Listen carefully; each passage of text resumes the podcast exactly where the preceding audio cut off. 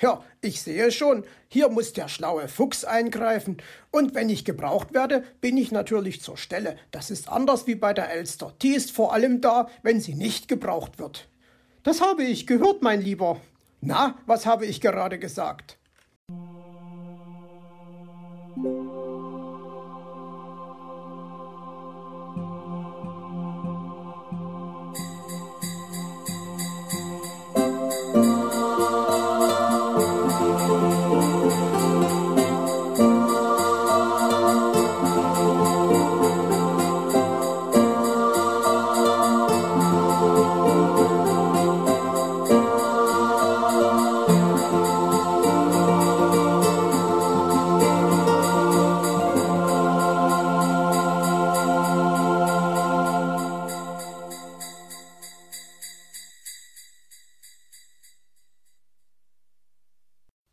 Falsche Federn im Fuchsbau.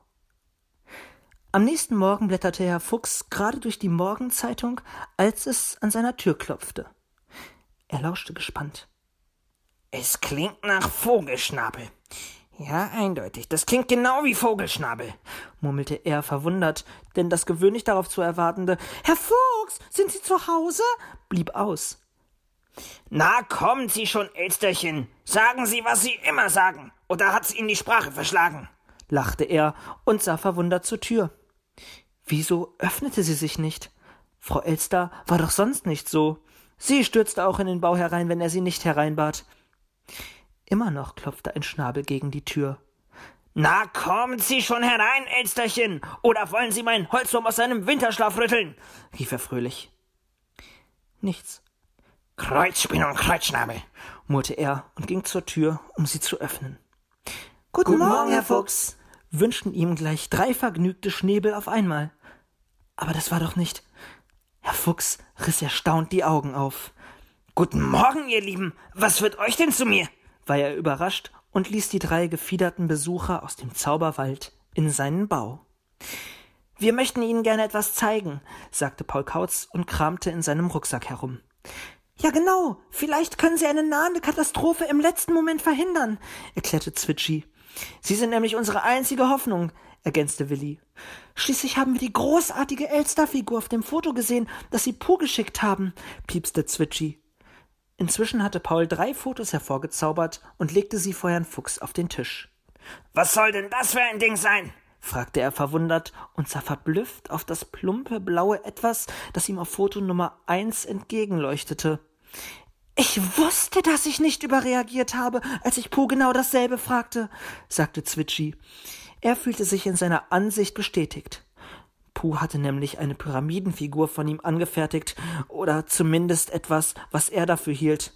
Zwitschi hatte sich darin nicht erkannt, und Herr Fuchs ihn offensichtlich auch nicht. Aber der Bauchumfang ist gut getroffen, versuchte Willi, den Wichtel herauszupauken. Also bevor ich so pummelig bin, da musst du mir deinen gesamten Weihnachtsvorrat an Dominosteinen, Walnüssen und Rosinen überlassen. Und die Plätzchen noch dazu, fauchte Zwitschi. Ach, komm schon, da fehlt höchstens noch eine Rosine, dann stimmt's, lachte Willi. Zur Sache, zur Sache, lenkte der Fuchs ein. Ich finde, bei diesem Zwitschi ist der Kopf zu klein und der Schnabel viel zu groß. Das muss so. Pur Zwitschis Großschnäbligkeit nur künstlerisch darzustellen versucht, warf Willi ein. Ich dachte, wir wären uns einig, dass alle drei Figuren daneben sind, zischte Zwitschi. Wieso haust du Po, wenn es um meine Figur geht, dauernd raus? Weil ich finde, dass deine im Vergleich zu meiner ja noch einigermaßen brauchbar ist, erklärte Willi. Immerhin hat er deine rosa Schmuckfeder schön angemalt. Herr Fuchs nickte. Es stimmte, die Schmuckfeder leuchtete in einem herrlichen Rosa. Schmuckfedern sind nicht alles, sagte Zwitschi missmutig. Dann sieh mal meine Füße an. Wer hat denn schon so große Füße? beschwerte sich Willi. Ich kann ja mal drauftreten. Vielleicht passen Sie sich dann Pus künstlerischer Gestaltung an, schlug Zwitschi vor. Willi hatte ihn gereizt. Können wir uns bitte mal wieder beruhigen und uns wirklich wichtigen Dingen widmen? Seht euch doch mal meine Federohren an, die reichen ja für drei Kreuze, beklagte sich Paul. Von der Gefiederfarbe und den lächerlich kleinen Flügeln will ich gar nicht sprechen. Ihr habt alle recht, sagte Herr Fuchs. Passt einmal gut auf. Ich mache euch einen Vorschlag, meinte er. Wie wär's mit einem Vorschlaghammer? Dann zerstückeln wir das Problem, schlug Paul Kautz vor. Könnt ihr bitte mal die Schnäbel halten und mich zum Ende reden lassen? Es ist ja fast so, als hätte ich gleich drei Elstern in meinem Bau, schimpfte Herr Fuchs, und augenblicklich kehrte Stille ein. Sagt Puh, dass er mit den Figuren zu mir kommen soll. Wir bringen sie dann gemeinsam in meinem Schuppen auf Vordermann. Auch wenn es nicht so aussehen mag, aber der schlaue Fuchs kann aus den drei verunglückten Vögeln noch drei wunderschöne Pyramidenfiguren zaubern.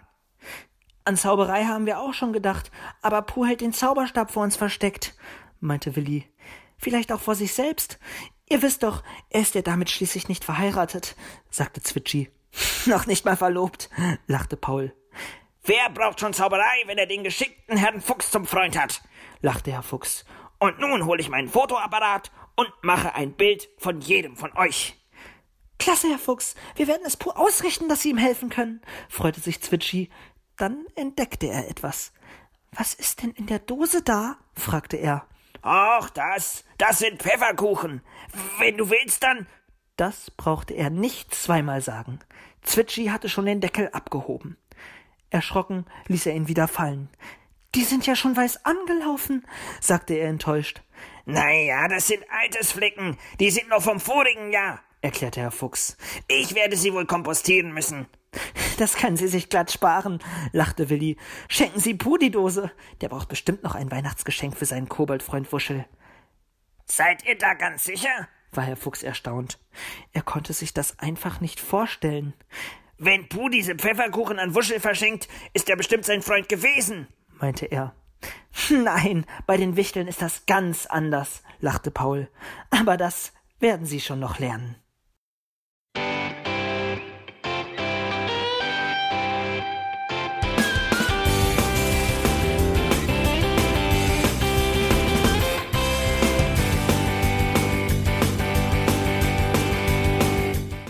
Das war Irgendwasser von Blinzeln.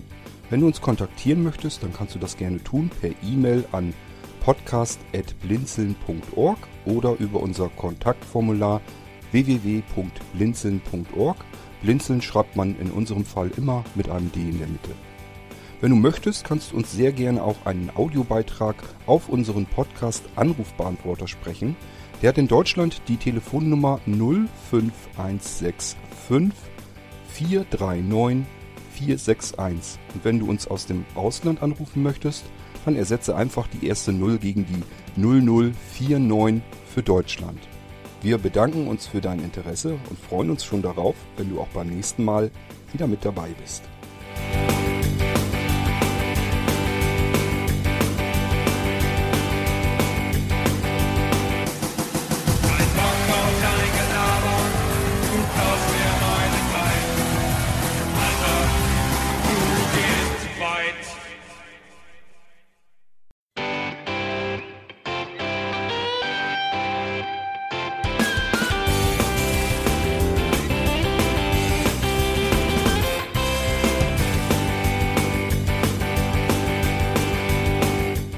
Das war Irgendwasser von Blinzeln. Wenn du uns kontaktieren möchtest, dann kannst du das gerne tun per E-Mail an podcast.blinzeln.org oder über unser Kontaktformular www.blinzeln.org.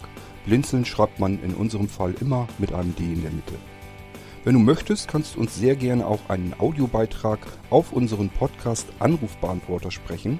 Der hat in Deutschland die Telefonnummer 05165 439 461. Und wenn du uns aus dem Ausland anrufen möchtest, dann ersetze einfach die erste 0 gegen die 0049 für Deutschland. Wir bedanken uns für dein Interesse und freuen uns schon darauf, wenn du auch beim nächsten Mal wieder mit dabei bist.